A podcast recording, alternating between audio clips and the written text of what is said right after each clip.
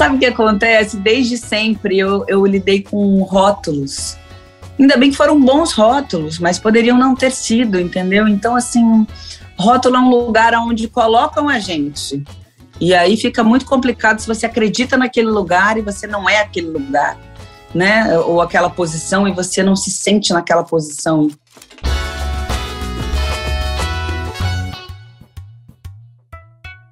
Oi, Paola, tudo bem? Como que você está? Tô ótima, tô feliz também de falar com você.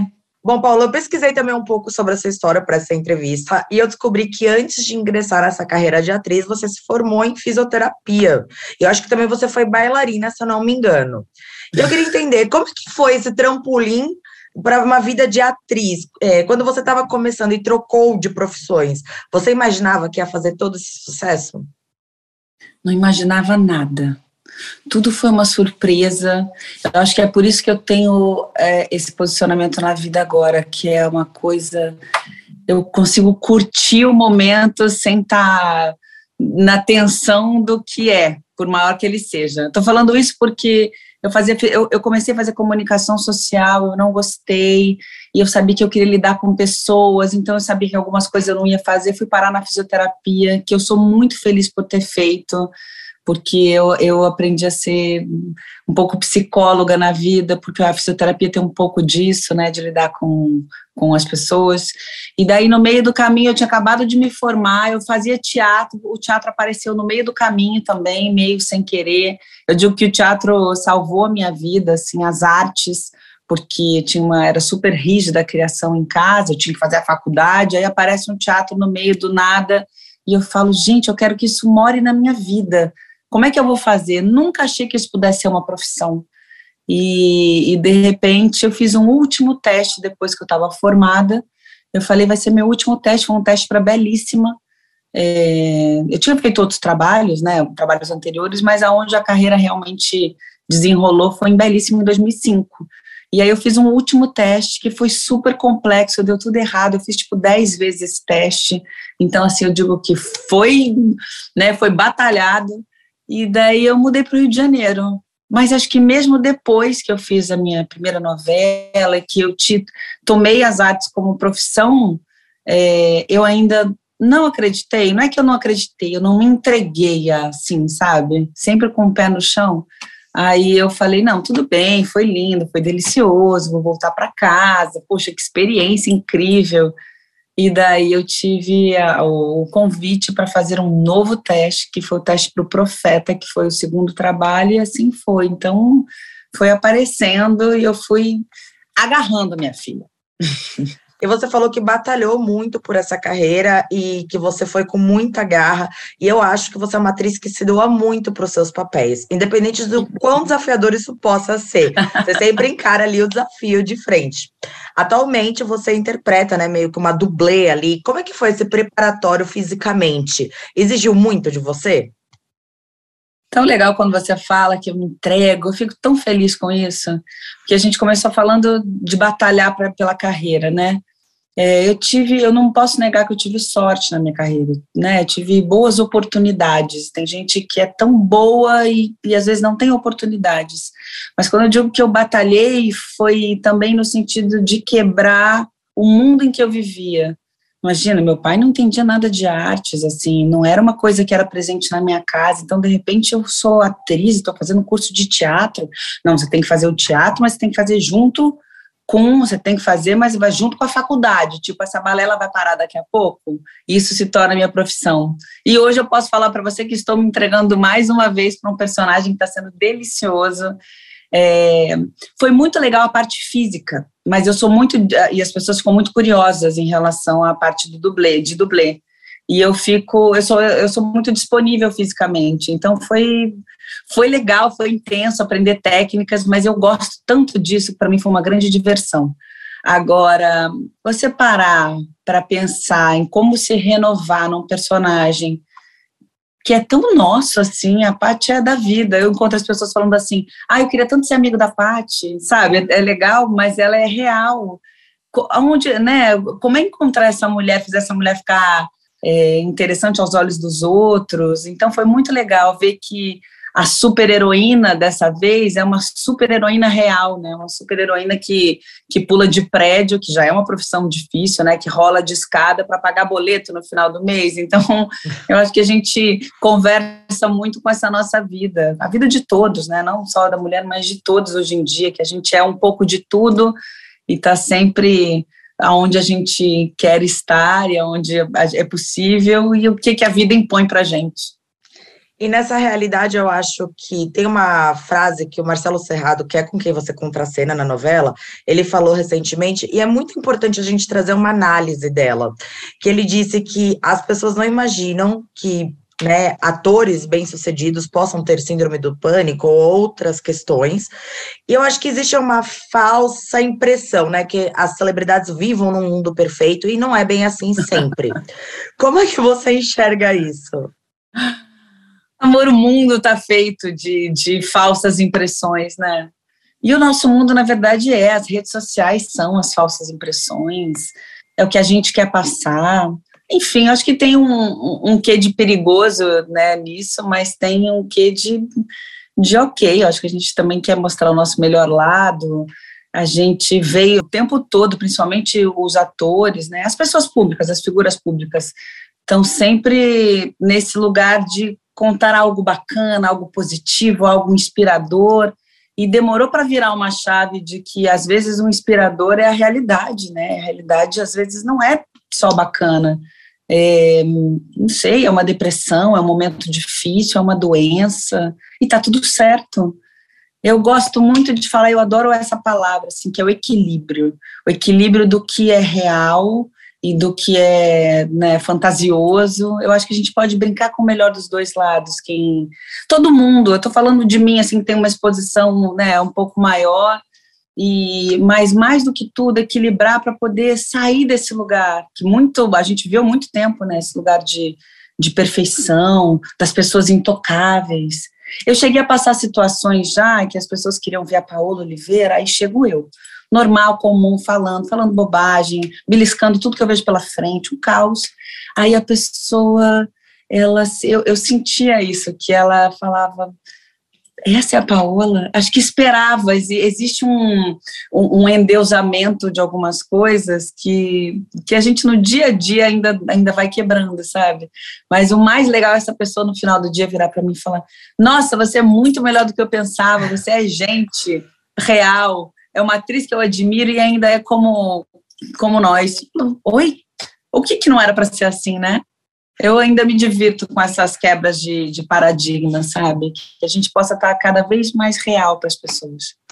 E nesse equilíbrio que você mencionou, você acha que você consegue fazer uma divisão assim justa de vida pública com vida privada, principalmente pensando agora, né, que tem esses Instagrams de fofoca, que às vezes muitas vezes, né, acabam não fazendo checagem de notícia. Como que é isso para você? Não, eles não sabem nem que palavra é essa, checagem, ou não existe isso. Olha, você perguntou se eu consigo fazer, né, ter um equilíbrio, um balanço bom essa é minha meta desde que eu comecei. Eu nem sabia direito, mas eu já fui levada para isso. Em sempre ser mais reservada, em analisar primeiro se eu queria me expor. Eu acho que tem vários caminhos. Tem você se expor primeiro, apanhar e depois né, ver o que está acontecendo. Acho que cada um tem seu caminho. Mas eu, desde então, consigo fazer hoje em dia com mais tranquilidade do que eu já fiz, mas eu tento equilibrar. Ultimamente eu tenho, é, obviamente, quando você está com um trabalho no ar, você fica mais exposta, o meu Instagram é super ativo, mas aí tem a coisa do, né, do relacionamento, as pessoas falam, ah, ela liberou. Eu falo, não, não, esse é meu equilíbrio. Se eu estou achando bacana o que vocês estão vendo, se eu estou liberando, é porque tá, bem, tá bom para mim, principalmente o que eu coloco, né, o que eu permito, as entrevistas que a gente dá, e o resto a gente vai dando conta, né, minha filha? Esses outros Instagrams aí a gente vai tentando ver se uma mão abençoada faz com que eles não existam. Bom, Paula, um pouquinho antes eu falei que você se dedica muito a todos os seus papéis, e agora para esse seu novo filme, ao lado do Lázaro Ramos, Papai é Pop, você disse ter se dedicado muito para representar fielmente uma mulher passando no período de puerpério. No trailer a gente consegue até ver um pouquinho, né, que talvez a, a, personagem tenha algumas questões em relação ao corpo e tudo mais. Como foi isso para você? Como é que foi esse trabalho? Foi difícil, desafiador? Ai, foi tão delicioso, tão delicioso. A gente tinha vindo de pandemia, aliás, a gente gravou nesse, naquele respiro que a gente teve de pandemia com um protocolo super difícil, e assim, foi tão bom, tão gostoso você ver o cinema voltando, as coisas voltando, as pessoas trabalhando, a felicidade com que elas estavam ali. Então, foi muito, muito bom nesse sentido. Aí a gente corta para esse casal maravilhoso, que tive a oportunidade de trabalhar com o Lázaro, que eu não conhecia, um super parceiro. E a questão, assim, o filme fala sobre um pai em construção, né? Mas aí a gente não tem como não falar de um pai em construção, é, sem falar de uma mãe em desconstrução, né? Assim, uma mãe que eu falo é essa mãe em formação clássica que a gente fala que ela tem que fazer tudo, ela tem que, ela que é obrigada a fazer todas as coisas com um bebê. Então, assim, só uma mãe nasce e um pai não. Isso eu achei muito bacana do filme. E você perguntou sobre o corpo. O corpo já é uma questão, né, feminina quando tem gravidez, enfim, não, o corpo muda. O nosso corpo, olha, eu já tô praticamente né, grávida, mas é porque eu dei, falei, assim, eu sou tão apaixonada pelo, pelo corpo que eu acho que é sim né? Como é que você se transforma se você não transforma seu corpo? É assim que eu lido com o meu trabalho. Então, foi muito divertido. Eu provei barrigas gigantes, barriga de puerpera, a gente fez um pouquinho mesmo maior. Eu relaxei, estava bem mais, é, mais cheinha, mais, sabe, eu estava mais relax com que com que estava acontecendo fora, eu estava muito vivendo para essa personagem, para Elisa. Então foi divertido. E o mais legal, as pessoas podem falar assim: ah, mas ela não é mãe. Poxa, o nosso trabalho é esse, né? O trabalho do ator e o mais gostoso é você pesquisar, é você saber, é você criar, é passar por essa por esse filtro da nossa sensibilidade e trazer vida a essa mãe. Então eu, eu todo mundo virou cobaia, da minha mãe a todo mundo que está em volta, cada coisa eu perguntei, eu fiz, mas e assim, e se fosse assim, se fosse com você, foi muito gostoso passar por essa situação toda e por essas transformações no meu corpo também. Essa reação que você mencionou das pessoas talvez é, falarem, ah, mas ela não é mãe. Agora com o filme, na novela também você interpreta uma mãe. Você não acha que pode existir meio que o contragolpe? As pessoas imporem a maternidade em você, porque na sociedade, né, a mulher, ela sofre de pressões o tempo inteiro. Então, Amor, só se, só se eles reforçarem a pressão, porque desde que eu tenho mais é. ou menos uns 27 anos é que existe essa pressão. Olha, eu já falei, eu já tive, já passei por vários momentos diante dessa situação. Vergonha de não saber se eu queria ou não. Eu já tive, já cedi as pressões, falei, não, quem sabe, estou esperando o momento certo. Olha isso, para quê? É, e até eu me dar conta que Ai, que bom, né, esse momento que a gente vive, que bom que a gente está mais, mais de acordo com o que a gente pensa mesmo. Eu nunca menti, mas eu, eu, eu me sentia desconfortável dando as, né, as respostas.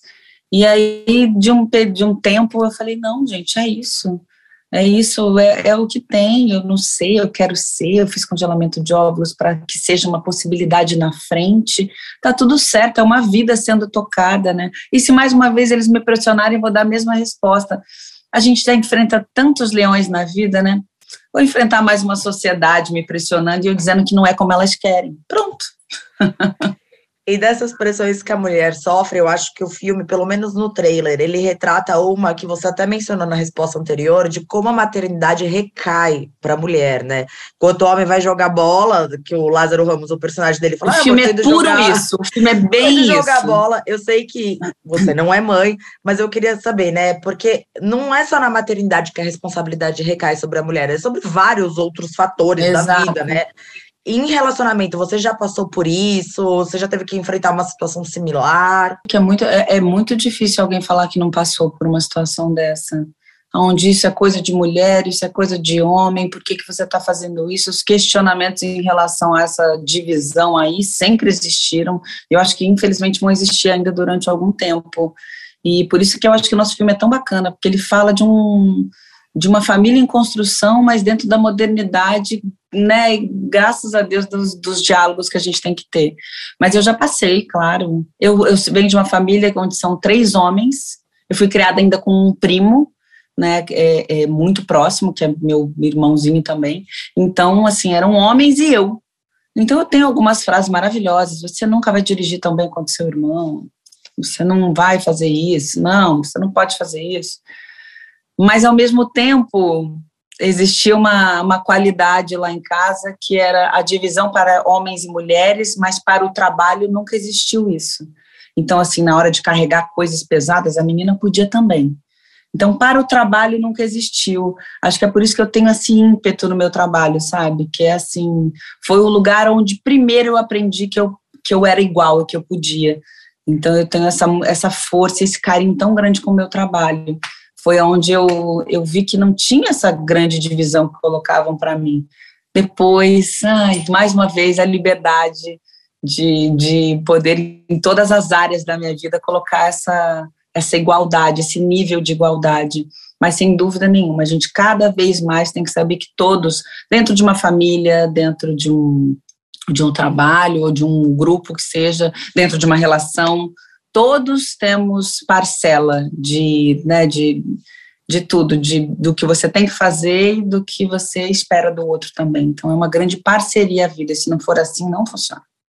Nossa, e que bom que você cresceu num lar assim, porque eu acho que nós, como mulheres, a gente ouve tanta coisa da sociedade que faz a gente duvidar tanto de nós, que na hora de ingressar um curso numa faculdade, de começar um trabalho, a gente fica sempre em dúvida, né? E que bom que você teve esse ensinamento que era de igualdade. É, não, mas eu, eu não sei se eu, se eu fui clara, o ensinamento era super machista, muito machista.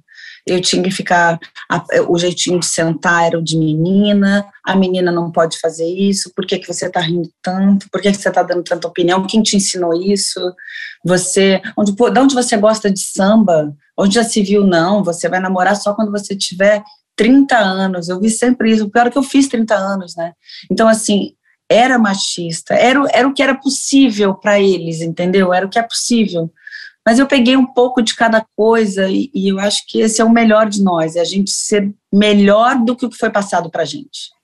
E assim, o único lugar aonde eu reparo agora, isso porque eu já fiz anos, anos de análise, Luca, e eu já consegui entender que o único lugar aonde eu tinha esse lugar de igualdade dentro de casa era quando eu estava com os meus irmãos em função de uma coisa maior, de um trabalho, de, de ajudar alguém, sabe, num esforço físico ou algo desse tipo. Então, ali eu era igual, mas para o resto não. Então eu falei, o quê? Não, eu gosto mais dessa parte, por que, eu tenho que ser, né? Mas eu demorei muito tempo. A gente está falando aí dos 40 anos. que bom que outras meninas que estão vendo essa entrevista têm a possibilidade de de aprenderem isso com, né, com tantas mulheres inspiradoras que tem, com essa liberdade que a gente tem de estar falando sobre tudo. Sim, total. Bom, Paulo, não tenho como fugir dessa pergunta, né? Você e o Diogo Nogueira ganharam o título de casal queridinho do Brasil. Primeiro de tudo, eu quero saber como é que é carregar essa faixa de casal queridinho do Brasil atualmente. Amor, se me entregaram essa faixa, eu agradeci muito, fiquei muito feliz honrada, né? Porque, enfim, a gente não vamos ser hipócritas, a gente gosta de elogio, a gente gosta de ser bem-quisto, ainda mais com, com um parceiro, estamos falando de um relacionamento, mas ela está guardada em algum canto que eu já me esqueci. Sabe o que acontece? Desde sempre eu, eu lidei com rótulos Ainda bem que foram bons rótulos, mas poderiam não ter sido, entendeu? Então, assim, rótulo é um lugar onde colocam a gente.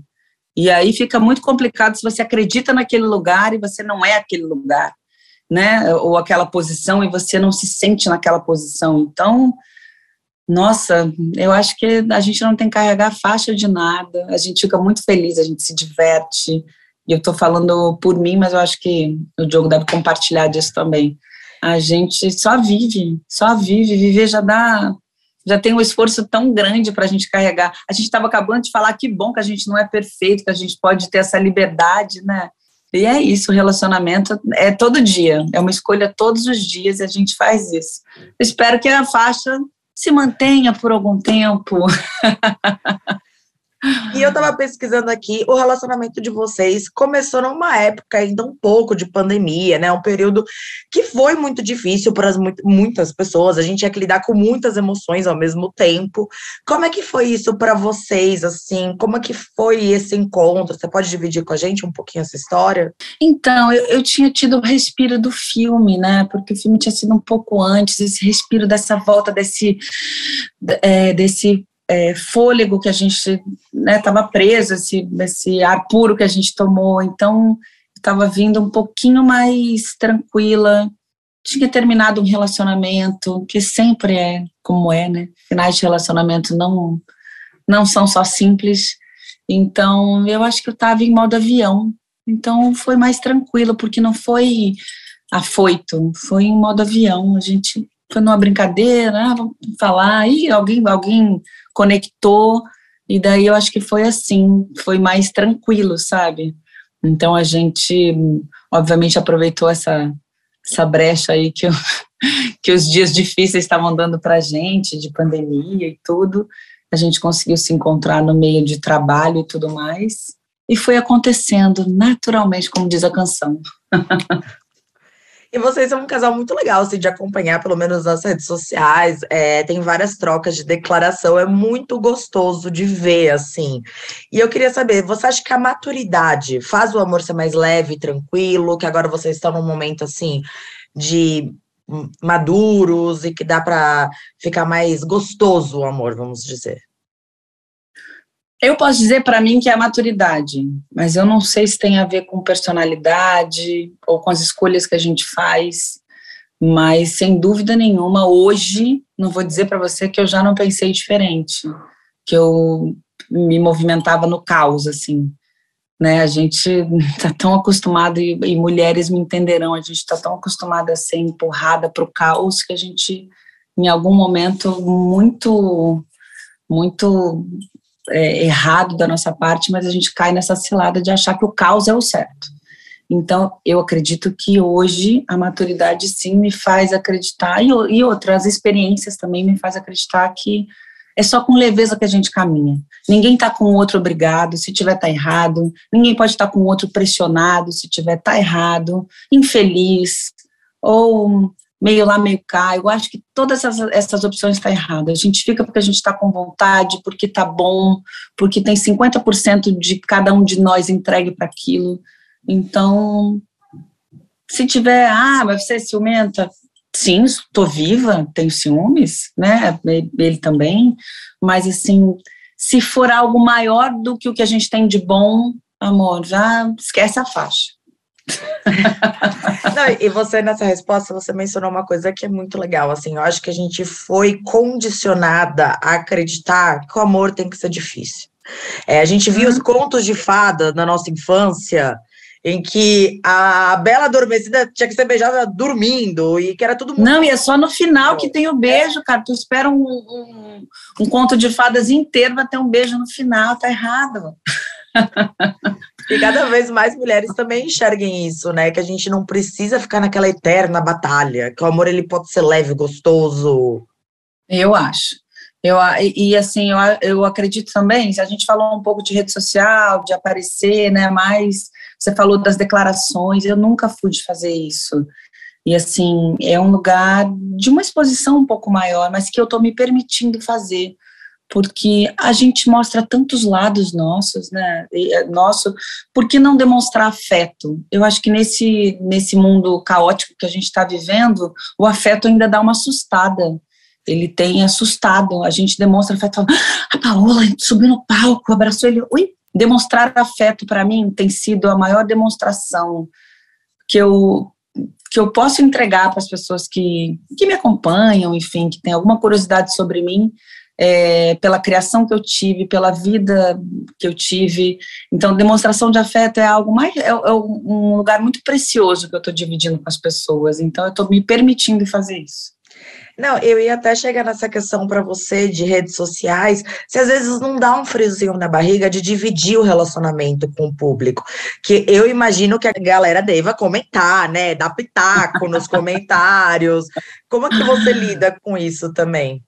Eles comentam, são engraçadíssimos. Ai, meu Deus. Não, essa semana Mas eu saiu que, que a galera. Você tava noiva, né? Que você casou. Essa semana eu vi pois que é, eles um boato que você casou, tava casada, já no papel assinado, com um anel. E vira e mexe, eu venho com a aliança da, do, da novela, porque na novela eu sou casada, nem sou mais casada na novela, tá uma confusão. Mas aquela aliança era da novela e eu acabo me divertindo com tudo que é criado, né, com todas as confusões.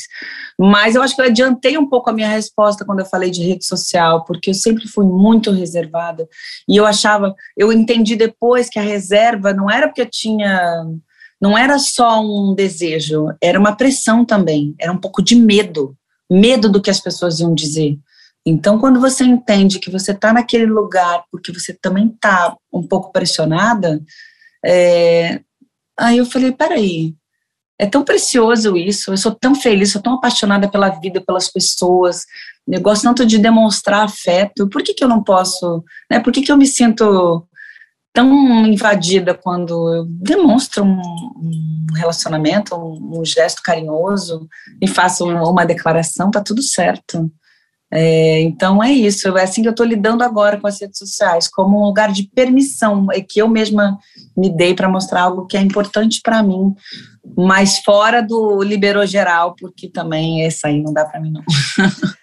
Não, e assim, eu acho que vocês levam tudo com tanto bom humor Óbvio, não conheço vocês pessoalmente, mas assim, pelo que dá para ver ali, vocês são um casal muito bem-humorado, divertido, que estão uhum. aproveitando um momento muito gostoso. E quando a gente está vivendo um amor tão bom, é tão gostoso compartilhar ele também, né? A gente está tão feliz, a gente quer expandir a nossa felicidade, mostrar para as pessoas. Eu pelo menos penso assim. Pois é, mas eu não pensava assim. E assim, várias situações, e várias. Eu eu cheguei a ganhar é, prêmios no trabalho ou ser elogiada por determinadas coisas e achar que aquilo era podia ser agressivo para alguém, sabe? Que você estar feliz podia ser agressivo para alguém. Olha que loucura, olha que inversão de valores.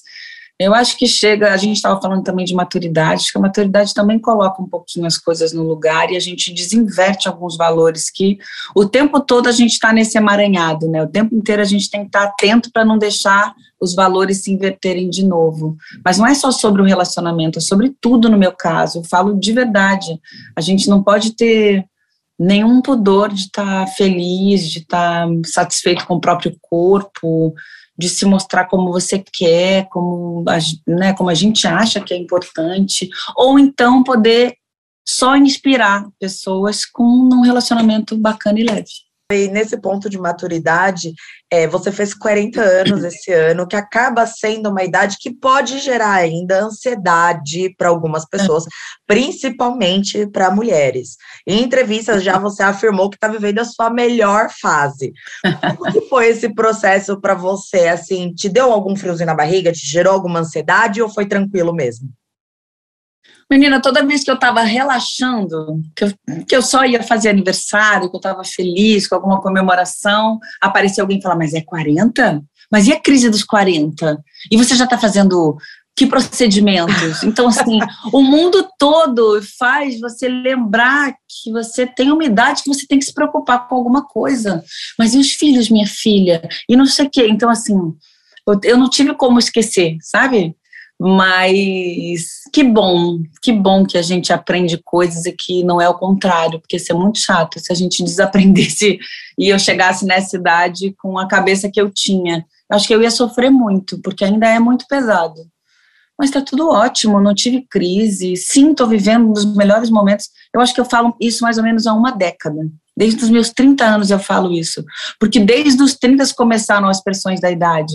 Porque parece que é com 20 não é nem com 30 e poucos, tá? Era com 20, 28, assim, vai fazer 30. Aí 30, como é que vai ser? O que, que vai mudar? falei, gente, então faz 10 anos mais ou menos que eu tô me preparando para essa próxima pressão, né? Mas tá tudo certo, realmente, eu me sinto mais bonita do que eu era, eu me sinto, não sei, mais à vontade, mais livre, de, em todos os sentidos, de falar, de dar minhas opiniões, é tudo tão maior do que fazer 40 anos, é claro. Eu quero envelhecer bem, eu quero envelhecer ativa, eu quero, sei que eu vou envelhecer, né? Não temos outra opção. As outras opções são péssimas e eu não quero elas para mim. Então eu quero envelhecer, mas eu quero fazer tudo isso bem. Quero usar a tecnologia a meu favor. Hipócrita quem fala que não é, ou então muito é, muito corajoso mesmo, quem fala não quero nada, mas assim, quero usar as tecnologias a meu favor, eu quero ficar bem enquanto eu posso, e a hora que fala, ih, a Paula envelheceu, eu, eu quero cuidar da minha cabeça para que quando isso me incomodar um pouco, eu esteja melhor ainda do que eu estou para falar, tá tudo bem. Não, e você falou numa entrevista uma frase que eu achei muito forte, que você sente que hoje, aos 40, você está melhor do que você estava com 20 anos, que você não trocaria a pessoa que você é hoje por quem você era do passado. E você falou sobre essas pressões que a sociedade impõe na gente, e eu acho que são tantas que chega um certo momento que a gente começa a questionar se elas realmente são necessárias. Então, esse lance de procedimentos, é, de academia, tal. Aí você fica meio pirada, assim. Você pirou com alguma coisa? Você cedeu alguma pressão? Não, sabe o que eu fiz? Eu revisitei. Falei, será que eu tenho que fazer isso mesmo? Aí eu, eu me dei conta de que tudo que eu tô fazendo é porque eu tô afim. Eu vou para academia há 15 anos e eu, eu já gosto, eu sinto falta, eu gosto do que a academia me proporciona como resultado. Entende? Não é porque eu quero me enquadrar num lugar, ou porque eu tenho que estar magra assim, ou porque eu tenho que fazer tal coisa. Hoje, por exemplo, eu fui cedinho para academia, eu estava com saudade de gastar um pouco de energia, porque a pessoa tem uma energia. e aí eu falei, não, quero ir para lá, quero. Então, assim, é, eu, eu, foi isso que eu fiz com 40 anos. Eu fui olhar se tinha alguma coisa que eu podia limpar da minha vida. E assim, a maioria das coisas, ainda bem, já, já faziam parte do meu dia a dia porque eu estava afim de fazer. Eu não sou, por exemplo, teve uma época que todo mundo falava da yoga, né? Todo mundo fazia yoga. Eu falei, gente, eu não faço yoga. Eu sou uma pessoa muito péssima. Eu não tenho, não consigo, não, não é para mim. Eu quero fazer boxe, eu quero, quero fazer uma coisa ativa, eu quero dar um passeio de bicicleta na, na, na, na praia, quero correr na areia. Enfim, que bom, né, que somos diferentes, mas foi isso. Coloquei em ordem e vi que várias coisas que eu faço estão na minha vida porque eu tô afim de fazer. E assim, eu falei dos procedimentos, eu falei assim, eu quero usar a tecnologia a meu favor porque eu também tô afim, e não é porque ninguém me mandou. Você não vai mais trabalhar, não vou mais gostar de você, você não é mais minha filha se você não tiver de determinada maneira. Dane-se, sabe? Eu vou fazer quando eu achar que devo. Então é isso. Mas você estava falando das pressões, eu queria só comentar uma coisa. Menina, eu estava tensa para fazer essa entrevista. E aí eu, e daí eu parei para pensar, falei, gente, o que está acontecendo? Já fiz tantas. Mas é que hoje em dia, da entrevista, entrevista que eu falo é porque isso vai né, gerar um. Sim. Coisas escritas, as pessoas vão ler, você fala assim, a pressão é tão maluca porque ela parte de vários lugares diferentes. A pressão para você ser diferente hoje em dia tá gigante. Então, assim, a gente falar de coisas normais aqui da vida que a gente está falando, que eu acho que não tem nenhuma novidade do que eu estou falando, parece fora de, de, de propósito, sabe? Eu falei, gente, eu não tenho uma coisa incrível para falar, eu não tenho um, né, uma, uma novidade bombástica ou algo que, que eu tenho escondido até hoje. Eu falei, caramba, então, a gente não pode, vira e mexe, a gente cai nas ciladas das pressões. E eu agora acabei de cair em uma que é assim, tá tudo bem não, não ter uma coisa incrível para falar, o incrível é o que eu tenho para falar, então tá tudo certo. Não, a pressão e... por ser diferente também não pode cair por ser diferente, por, enfim, por se encaixar em algum novo grupo, sabe? Não, e com todo respeito, você é sim uma mulher incrível, você tá atuando numa novela, você tem um filme para lançar, você tá vivendo um relacionamento bacana, você fez 40 anos é, agora, nesse ano, e eu acho que você pode inspirar muitas pessoas, tanto no seu trabalho, que você se dedica 100%, quanto nesse amor maduro que você está vivendo agora. Tanto nas suas visões aqui do que você falou das pressões da sociedade. Então, com todo respeito, Paola, você é incrível e eu acho que a gente precisa exaltar isso na gente. Acho que as mulheres, como um todo, a gente tem muito essa dificuldade da confiança, né? De falar, pô, eu sou incrível, tal, é, eu tenho o meu valor, etc e tal. E eu acho que eu tô aqui para te falar que você é uma mulher ah, trans. garoto. Pois é, mas por mais confiança que a gente tem, e a gente está falando, eu tô falando de um lugar muito de segurança para você, senão eu não falaria nada. Sim. Mas é interessante porque como as ciladas estão o tempo inteiro em torno da gente. O tempo inteiro a gente cai. Uma mulher segura, madura, que fala de idade tranquilamente, talvez caia na cilada de falar é, é, apenas, é apenas isso? Aí você fala para mim, não, não é apenas isso, é muita coisa. E é, é para a gente, na verdade, o tempo inteiro renovar os votos com, com a gente mesmo, sabe?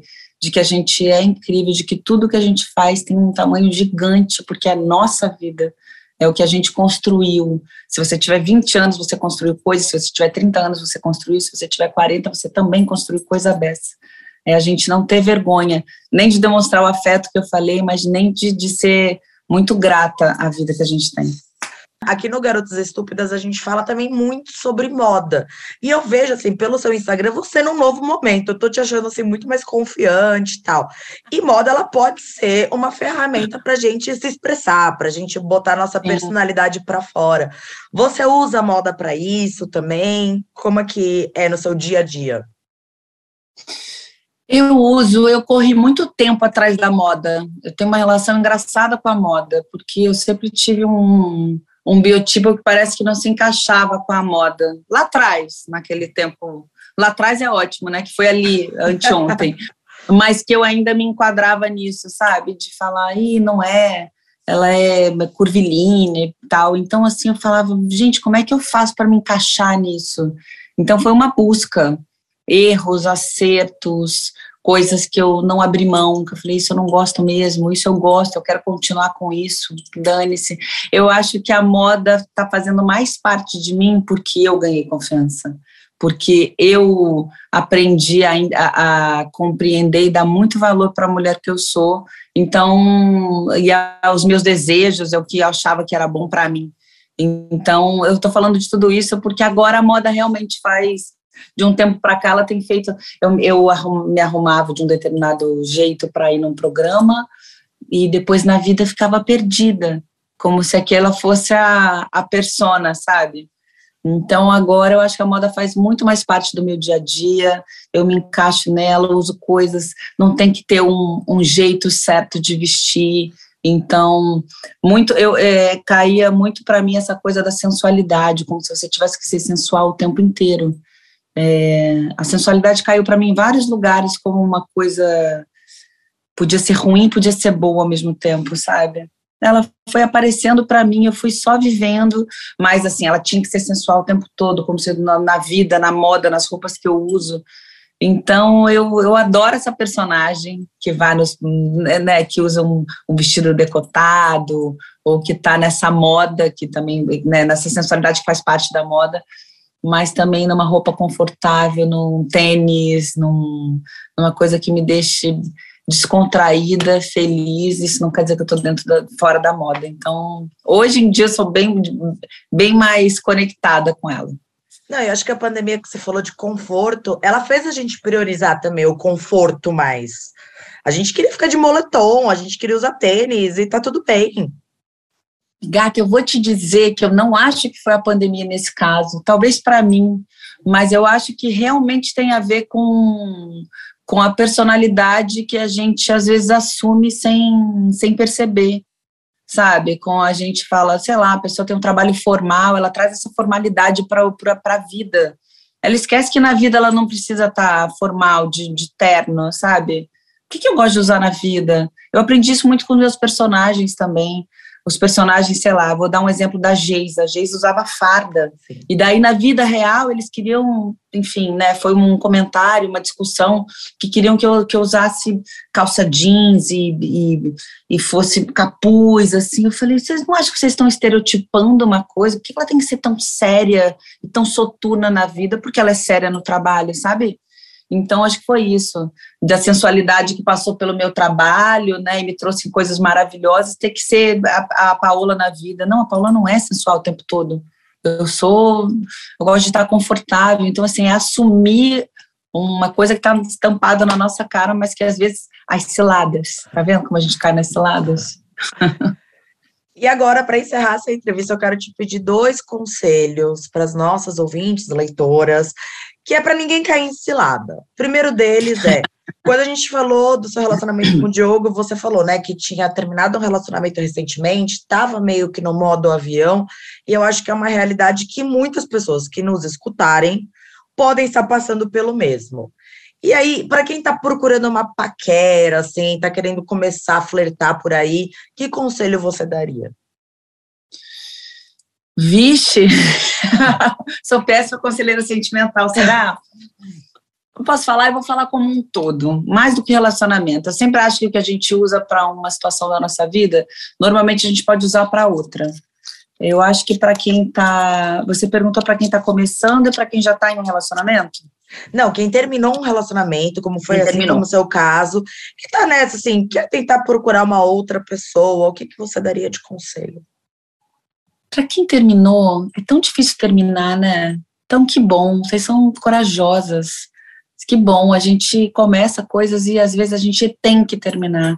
Então, não fiquem ansiosas, porque o bacana da vida talvez seja o trajeto ou buscar um relacionamento novo, ou você é, se preparar para que esse relacionamento novo chegue. Então, a primeira coisa de tudo é, às vezes, tem que terminar. Que bom que vocês fizeram isso e que vocês encontrem um próximo quando vocês estiverem 100% é, preparadas. Talvez não 100% preparadas, mas quando vocês acharem que estão de acordo, sabe? Quando o parceiro que vocês darem aquela flertada estiverem de acordo com vocês também. Só vale se for assim. Bom, e agora o segundo conselho é que você disse, né, que você hoje em dia está na sua melhor fase, que você não se trocaria pela garota de 20 anos. E para as meninas mais novas que forem nos escutar, qual conselho você daria para elas? Qual conselho você gostaria de ter escutado quando você é mais nova, que hoje em dia você, na sua melhor fase, sabe? A primeira coisa, acho que é se respeitem. Quando a gente está num relacionamento, mas quando ele é novo, que tem uma coisa da paixão, a gente às vezes pode perder o respeito, sabe? Perder, deixar outra pessoa passar dos limites, fazer o que não impor coisas. E quando a gente está conhecendo, é o melhor momento para a gente, né, para a gente sanar esses problemas. Então, tá num relacionamento novo, tá afim, tá buscando, não, mais uma vez eu falo, não caiam na cilada, se, se, se preservem. Se vocês se preservarem, eu tenho certeza que vocês vão melhor, encontrar o melhor relacionamento de todos. Começa na gente. A gente sempre fala que é o outro e costuma apontar para o outro, mas começa na gente. Então se respeitem, se amem primeiro, antes de tudo, para entrar no relacionamento 100%. Exatamente, que gente, essas músicas aí que falam que a gente é só completo com uma outra pessoa, não é bem assim. A gente tem que estar tá completo não. antes a gente não. e a outra pessoa só agrega. Adoro, exatamente isso. Eu falei, isso é, é, bem isso mesmo. A gente adora ouvir as músicas, mas nem tudo que elas falam é verdade. Mas olha, eu queria também deixar, eu acho que esse, esse, esse papo nosso e vocês falam muito, de uma maneira muito legal com as mulheres, né? De uma maneira aberta, franca, sem tabu, é tão gostoso. Então, além de tudo, sou fã, acho por isso eu nervoso, mas eu queria.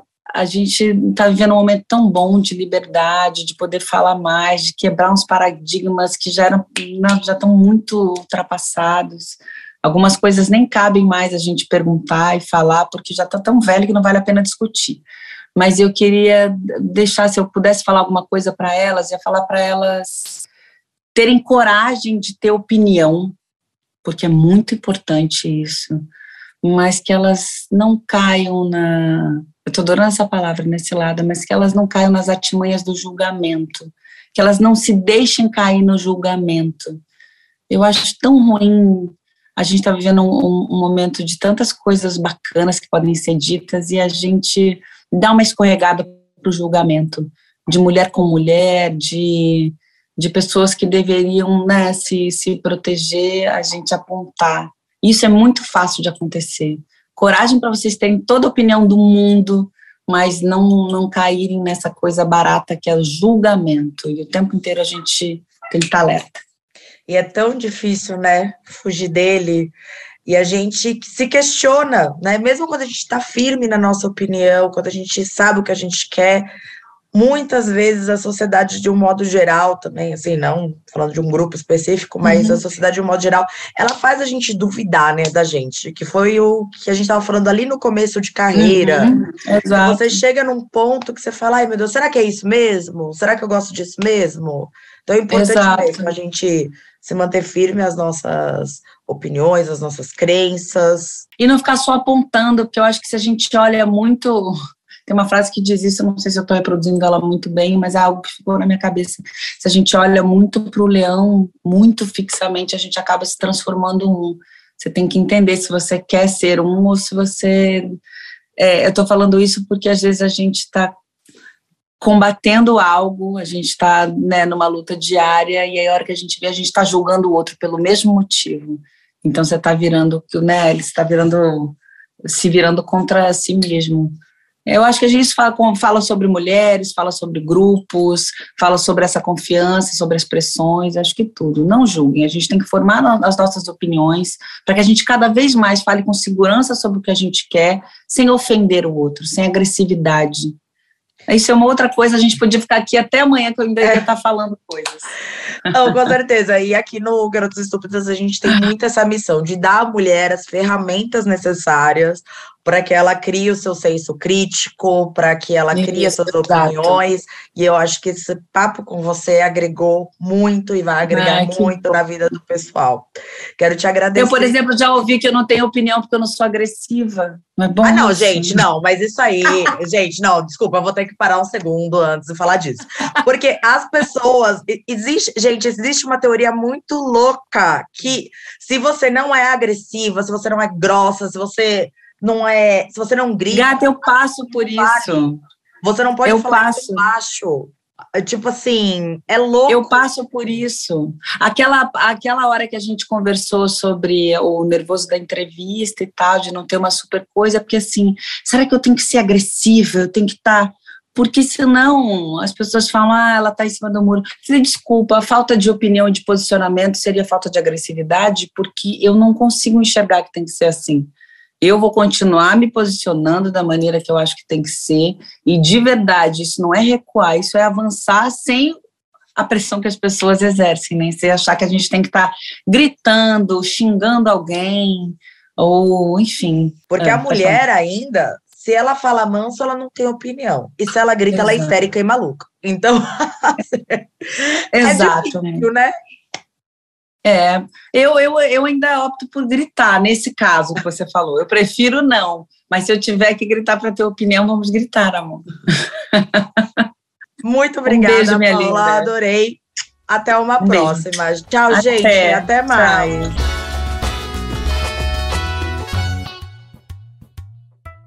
Este podcast foi produzido pela Tumpats.